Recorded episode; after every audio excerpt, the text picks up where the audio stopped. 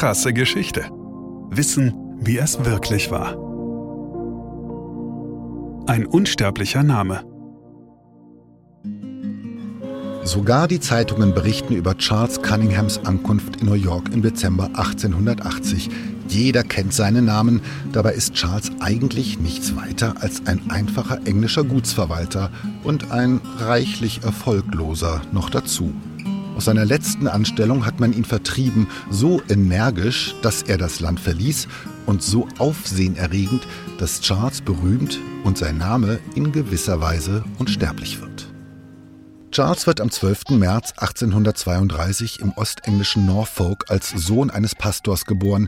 Mit 18 geht er zur Armee und dient im 39. Infanterieregiment, das in Irland stationiert ist. Dort heiratet er 1852 Anne Dunn in Dublin. Die Armee muss er wegen gesundheitlicher Probleme verlassen, aber er bleibt in Irland und pachtet Land und Hof. Zunächst in der Grafschaft Tipperary, später am äußersten Westrand von Achill Island.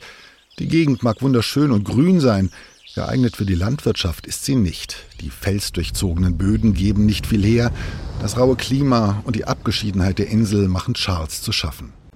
Außerdem hat er ständig Ärger mit den Nachbarn, die ihn spöttisch dem Beinamen Captain geben, ein Rang, den er in der Armee nie bekleidet hatte.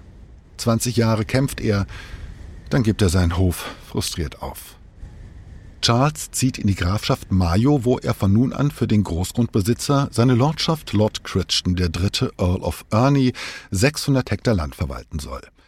Es gehört zu seinen Aufgaben, die jährliche Pacht zu kassieren und, falls nötig, zahlungsunfähige Pächter fortzujagen. Schon nach seinem ersten Jahr als Gutsverwalter ist Charles äußerst unbeliebt. Er gilt als übler Menschenschinder. Zu dieser Zeit steckt Irland noch in großen sozialen und wirtschaftlichen Schwierigkeiten. Die Hungersnot der 40er, bei der Millionen Menschen starben und weitere Millionen auswanderten, hat das Land schwer getroffen und wirkt noch immer nach. Die meist armen Bauern und Landarbeiter organisieren sich in der Irish Land League, die für bessere Lebensbedingungen und niedrigere Pachten kämpft. Als sich 1880 einige weigern, den geforderten überhöhten Pachtzins zu zahlen, versucht Charles, die säumigen Schuldner zu vertreiben, ohne Erfolg. Die wütenden Iren schlagen indes zurück und drängen Charles Angestellte, nicht mehr für ihn zu arbeiten. Um seine Ernte zu retten, heuert er protestantische Leiharbeiter an, die aber von tausend englischen Soldaten beschützt werden müssen.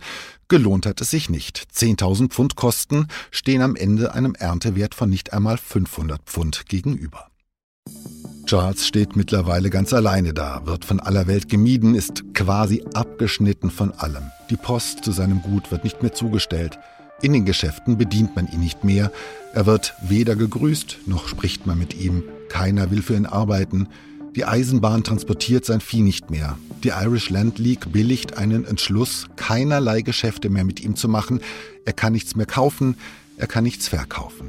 Alle Pächter und Landarbeiter kündigen ihre Verträge. Charles ist völlig isoliert. Die Iren haben ihn kaltgestellt.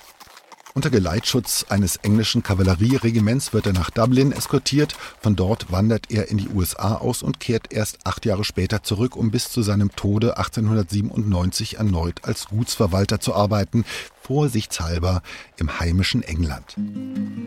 Charles Name aber kennt man bis heute. Nach ihm wurde eben jene Taktik benannt, die ihn selber so erfolgreich in die Knie gezwungen hatte. Charles Cunningham Boykott.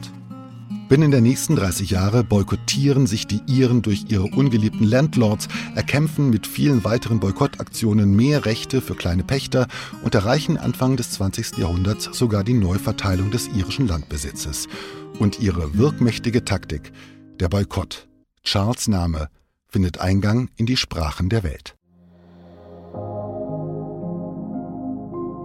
Krasse Geschichte ist eine Produktion von Krane und Rabe im Auftrag von RTL Plus Musik. Autor Christoph Azone. Gesprochen von Christoph Azone. Produktion, Redaktion und Regie Christoph Azone, Denise Köppen, Katrin Rath, Ina Wagler, Sabrina Gottschild-Vetter und Markus Krane. Ton und Schnitt Benjamin Sammer, Lukas Wieland, Jean Leclerc, Axel Rabe und Markus Krane. Falls es euch gefallen hat und ihr keine weiteren Folgen verpassen wollt, freuen wir uns, wenn ihr diesen Podcast abonniert und weiterempfehlt. Danke fürs Zuhören. Bis zum nächsten Mal.